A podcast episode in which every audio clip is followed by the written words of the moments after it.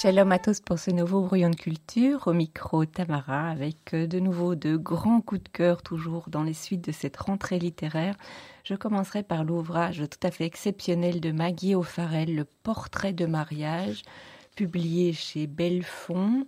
C'est traduit de l'anglais par Sarah Tardy. Alors c'est une auteure que j'aime beaucoup et dont j'avais présenté euh, le dernier ouvrage avec un grand enthousiasme aussi, Hamnet, qui avait été lauréat du Women's Prize for Fiction. Alors ce roman est à la fois magnifique et terrifiant. Il raconte la courte existence de Lucrèce de Médicis à l'époque de la Renaissance italienne. Alors l'auteur a pris quelques libertés avec l'histoire pour construire son récit. Lucrèce, déjà toute petite, aime les animaux, elle est capable de les observer et puis surtout de les dessiner. Son grand-père, grand-duc de Toscane, a d'ailleurs une ménagerie dans les sous-sols de son palais et au début du roman, l'arrivée du tigre montre à la fois l'ambition de l'homme, mais euh, annonce aussi euh, de manière imagée la condition de Lucrèce qui, comme le fauve, sera prisonnière. Et je vous lis deux petits extraits de ce début. Le cri encore, ce n'était pas le rugissement auquel elle s'attendait, non, il y avait dedans quelque chose d'écorché, de plaintif. Ce bruit, pensa-t-elle, vient d'une créature capturée contre sa volonté, une créature dont tous les désirs ont été bafoués. Et un petit peu plus loin, c'est à cet instant, agrippée au rebord de la fenêtre, qu'elle la découvrit, une forme effilée, sinueuse, se mouvant d'un bout à l'autre de la cage. La tigresse ne semblait pas marcher, mais couler comme si son essence même était fluide, bouillonnante, telle la lave d'un volcan. Dans le noir, les barreaux de la cage en regard des rayures de son pelage semblait presque invisible. La tigresse était orange, couleur de vieillor, feu fait chair. Elle était puissance et colère, elle était exquise et féroce. Elle portait sur son corps les barres verticales d'une geôle, comme marquées pour ce sort précisément, comme destinées à la captivité depuis le départ. L'idée du sacrifice de cette fille, Lucrèce, est évoquée également à travers la leçon d'histoire auquel elle et ses sœurs ne prêtent, euh, en fait ses sœurs et ses frères, pardon, ne prêtent pas attention jusqu'au moment où la petite Lucrèce a non seulement compris l'histoire, mais devine l'enjeu. Souvenez-vous, nous en avons parlé la semaine dernière. Comment le grand roi Agamemnon a-t-il persuadé les dieux de lui donner des vents favorables? Trancher la gorge de sa fille, se dit Lucrèce à elle-même. Elle se souvenait de chaque mot de l'histoire que le précepteur leur avait raconté la dernière fois. Son cerveau était ainsi fait, les mots s'imprimaient dans sa mémoire comme une semelle dans la boue fraîche, qui ensuite sèche et durcit, conservant l'empreinte à jamais. Lucrèce parfois se sentait remplie, saturée de mots, de visages, de noms, de voix, de conversation. Des palpitations douloureuses retentissaient dans sa tête, le poids de toutes ces choses finissait par lui faire perdre pied et titubant, elle se cognait dans les, dans les tables et dans les murs. Sophia l'emmenait alors se coucher, tirait les rideaux, lui donnait à boire une tisane, puis Lucrèce dormait. Quand elle se réveillait, elle avait l'impression que sa tête était comme un placard qu'on aurait rangé, toujours rempli, mais mieux ordonné. Cette histoire, elle en ferait des cauchemars au beau milieu de la nuit, elle le savait. Iphigénie et sa gorge tranchée, comme un foulard vermeil s'avançant à pas traînants jusqu'à son lit, tâtant les couvertures pour les toucher de ses doigts froids et ensanglantés. La mort de sa sœur Marie, promise au duc de Ferrare, bouleverse le cours de l'existence de Lucrèce, qui va devoir la remplacer. Elle la voit la marier à quinze ans à un homme qui a presque le double de son âge. Elle ne sait pas ce qui l'attend, malgré les explications de sa servante. Mais surtout, Alfonso est un homme insaisissable. Charmant et respectueux, il est capable de se transformer en un être impitoyable et violent, prêt à tout pour assurer son pouvoir. Comme Janus, il a deux visages, deux personnalités, et il ne cesse d'en changer tour à tour. Comme cela. La toute jeune Lucrèce n'a pas été préparée à ce rôle ni à cette existence. Elle a grandi dans une cour où les parents s'aimaient, se concertaient, se respectaient. Et la voilà qui se retrouve enfermée dans un palais sombre où chacun de ses gestes et chacune de ses paroles est surveillée, entourée d'intrigues et de jeux de pouvoir. Malgré sa jeunesse, malgré sa peur, elle va découvrir en elle une force et un refus de céder. Et je vous lis un nouvel extrait. Brusquement, elle comprend que quelque chose chez elle refuse de se plier, ne cédera jamais. Elle n'y peut rien. Elle est ainsi constituée. Et Alphonse, aussi vif d'esprit, si doué pour cerner les gens, l'a certainement senti. Pour quelle autre raison sinon se serait-il énervé de la sorte? Pourquoi, si ce n'est pour tenter de détruire les murs de sa citadelle, de l'assiéger, de la déclarer sienne? Si Lucrèce veut survivre à ce mariage, ou s'y épanouir un tant soit peu, elle doit préserver cette part d'elle, la tenir éloignée de lui, séparée, sacrée. Elle l'entoura d'un buisson de ronces, d'une clôture haute, tel un château de comte. Elle plantera devant des griffes, devant des bêtes griffues montant les crocs, cette part d'elle, Alfonso ne la connaîtra, ne la verra, ne l'atteindra jamais. Jamais il ne la pénétrera. Lucrèce comprend vite que son existence est menacée si elle ne donne pas un héritier au duc. Or, la rumeur dit qu'il n'est pas capable d'enfanter. Alfonso va commander un portrait de son épouse destiné à témoigner de sa beauté, de sa noblesse, de sa délicatesse. Un portrait particulièrement réussi qui rend des vérités que le peintre a captées au-delà des mots. Mais la fin du portrait donne aussi la certitude à Lucrèce que son temps est écoulé, sa chance passée, et que désormais elle peut disparaître puisque le tableau restera. Et je vous lis un dernier extrait. Lucrèce observe le portrait, elle le regarde fixement, elle ne peut en détacher les yeux. Il est à la fois un étalage brûlant et quelque chose de profondément intime. Il affiche son corps, son visage, ses mains, la masse de ses cheveux autrefois longs, qui ondulent de part et d'autre de sa robe, dont les motifs géométriques dégagent une sorte d'indifférence insolente. Mais ce tableau met aussi au jour ce qu'elle cache au plus profond d'elle. Elle l'adore, le déteste. Elle est frappée d'admiration elle est choquée par sa justesse. Elle voudrait que le monde entier le voie. Elle souhaiterait se ruer dessus et le recouvrir avec un drap. À partir de là, Lucrèce craint pour sa vie. Enfermée, elle sent ses forces décliner, elle comprend qu'elle est empoisonnée. Elle a le choix mourir empoisonnée, enfermée dans sa chambre, ou assassinée par son mari ou ses gardes parce qu'elle a désobéi et fui. Le personnage de Lucrèce est touchant il convoque l'identification du lecteur. Celui d'Alfonso se dévoile lentement. Ce jeune homme intelligent, amical, sensible laisse de plus en plus le pas à un homme de pouvoir autoritaire impitoyable. Le personnage de plus en plus inquiétant, de plus en plus présent, de plus en plus dangereux, sans limite, puisque le pouvoir justifie tout.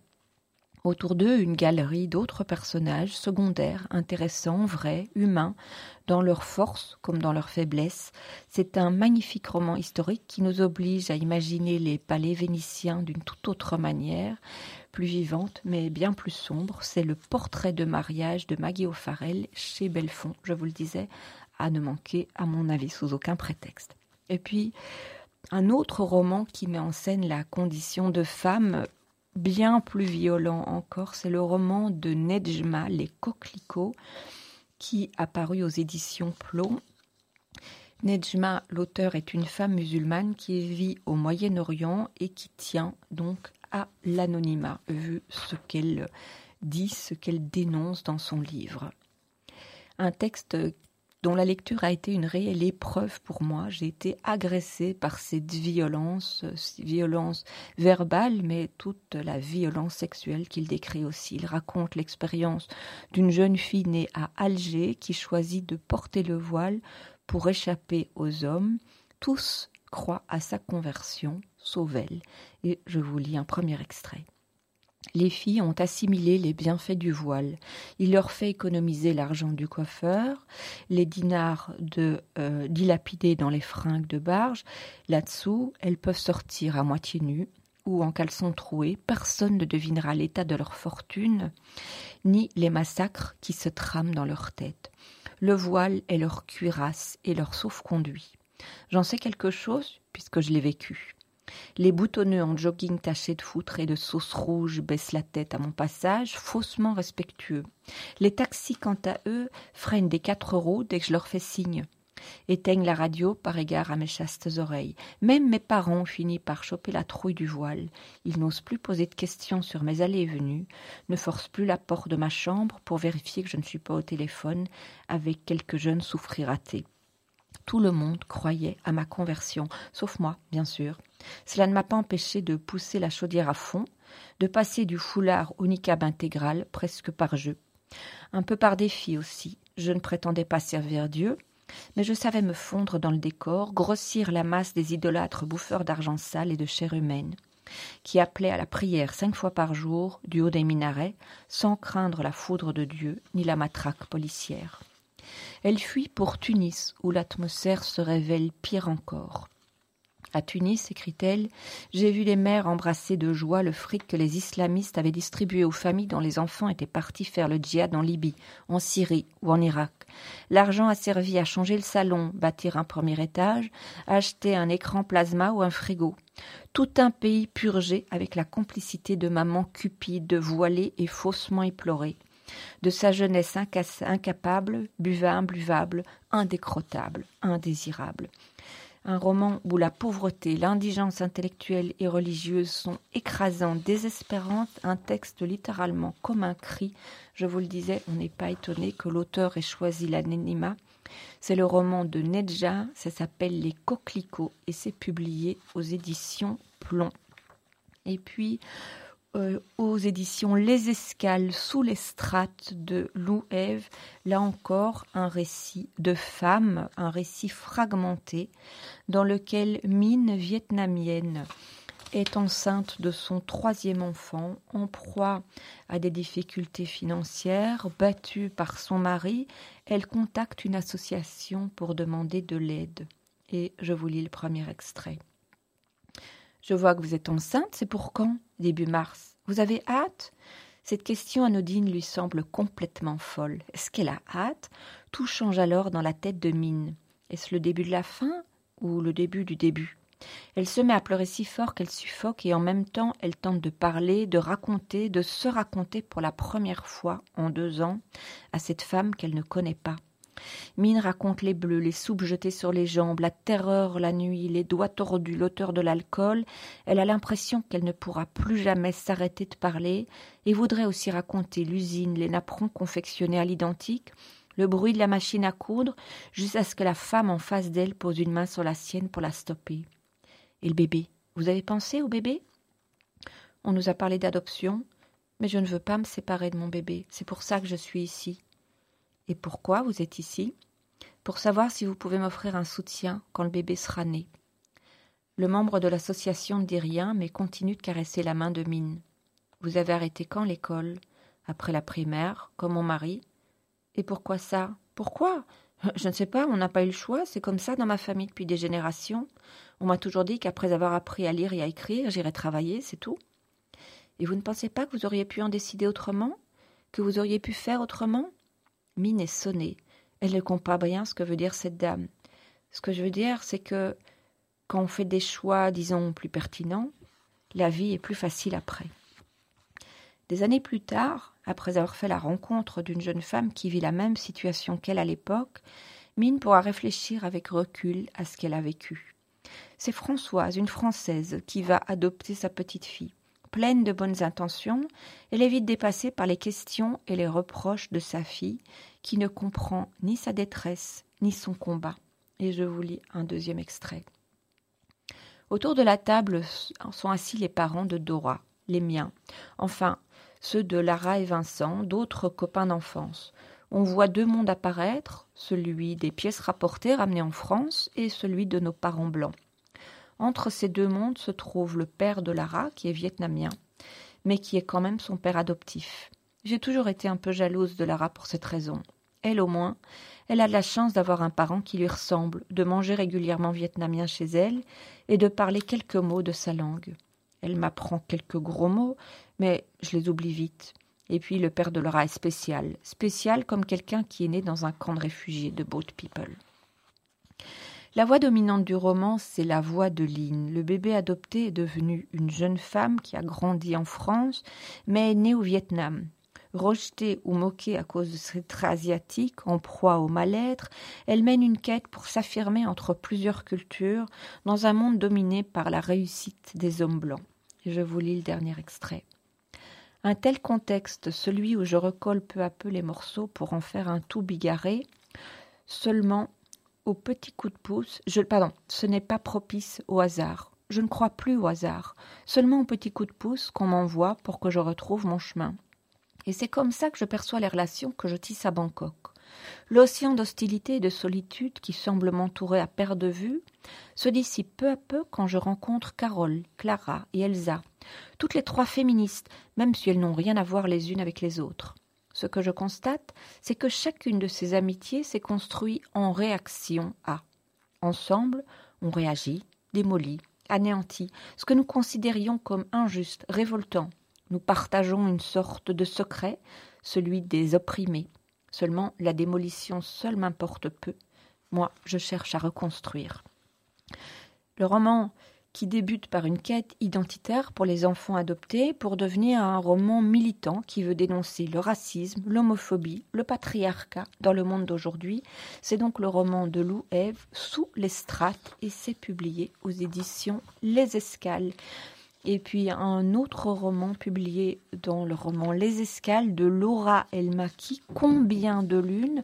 C'est le premier roman d'une productrice de radio et auteur de biographie dans lequel nous sommes plongés dans un village qui se réveille dans l'obscurité. Et le lecteur va suivre différents personnages qui vont affronter cette nuit, l'expliquer à partir de leur vécu. Anna qui vient de découvrir l'amour, Gauthier parce que c'est un petit garçon rêveur, est elle qui a fui une vie pour une autre, Jocelyn qui a été défiguré par un accident. Les gens s'entraident, les gens s'accusent dans un climat angoissant de perte de repères essentiels. C'est Combien de lunes de Laura Elmaki aux éditions Les Escales. Et puis place à nos jeunes avec d'abord un ouvrage que je voulais vous présenter plus tôt je n'ai pas encore eu l'occasion de vous présenter, c'est Écrire comme une abeille de Clémentine Beauvais, la littérature jeunesse, de la lecture à l'écriture chez Gallimard Jeunesse. Alors l'auteur nous entraîne au cœur de la littérature jeunesse. Il s'agit de comprendre comment ça marche plus que de découvrir les auteurs ou les romans phares quatre impératifs doivent trouver leur équilibre. D'abord, évidemment, un impératif esthétique. Mais il y a aussi un impératif pédagogique qui permet aux éditeurs de recevoir le soutien des profs ou des bibliothécaires, ce qui n'est pas d'ailleurs incompatible avec la qualité littéraire du texte. Bien sûr, il va y avoir aussi un impératif commercial. Il faut s'aligner sur certaines formes, sur certains modèles. Il faut espérer vendre les livres. Et enfin, et c'est intéressant de le souligner parce qu'aujourd'hui c'est très présent, il y a un impératif politique pour l'auteur. Tout texte, même un auteur jeunesse, est idéologique parce qu'il présente un système de valeurs, un système de croyances qui est lié à une organisation sociale ou politique spécifique. Si on trouve de nombreux livres qui reproduisent des schémas connus, la littérature jeunesse se fait de plus en plus idéologique en déconstruisant les modèles de genre, par exemple. L'auteur distingue les livres passivement idéologiques d'autres qui sont politiquement engagés, féministes, antiracistes ou autres encore. Cette dernière tendance euh, fait publier de nombreuses biographies. On constate aussi une littérature qui reflète une politique de l'empathie, avec un questionnement sur les questions de normes et d'altérité. Clémentine Beauvais constate que le monde de l'édition jeunesse en France, qu'il s'agisse d'auteurs, d'éditeurs, de journalistes, est un monde majoritairement blanc. En littérature jeunesse, comme dans le domaine euh, de la culture, se pose la question des own voice, hein, des sensitive reading. Est-on plus légitime pour parler de l'adoption quand on a été adopté? Est-on plus légitime pour parler de la question des racisés quand on, est de couleur, etc. Impossible dans ce contexte de ne pas évoquer la cancel culture dont sont victimes certains textes aux États-Unis, attaqués, harcelés, humiliés, avec le risque d'une forme d'autocensure de la part des éditeurs.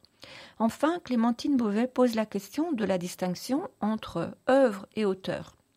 Que faire d'auteurs accusés de violences sexuelles comme Sherman Alexis qui est à côté de ça un auteur extraordinaire pour la jeunesse, accusé de transphobie, comme ça a été le cas de J.K. Rowling, qui a fait euh, l'objet d'une campagne de destruction en règle.